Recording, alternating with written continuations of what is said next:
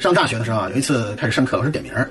当老师啊点到一半儿的时候呢，坐在我附近有一个同学，不知道是谁，放了一蔫屁。哦吼！当时啊，那天天气特别热，特别闷，这股臭气呢就迅速蔓延了，大家实在难受。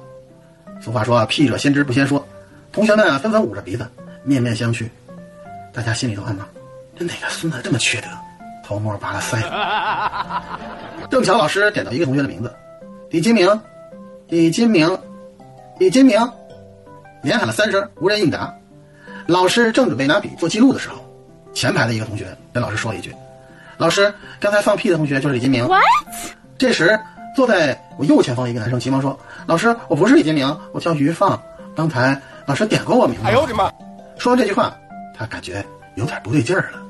老师凌乱了，教室里一片浪静。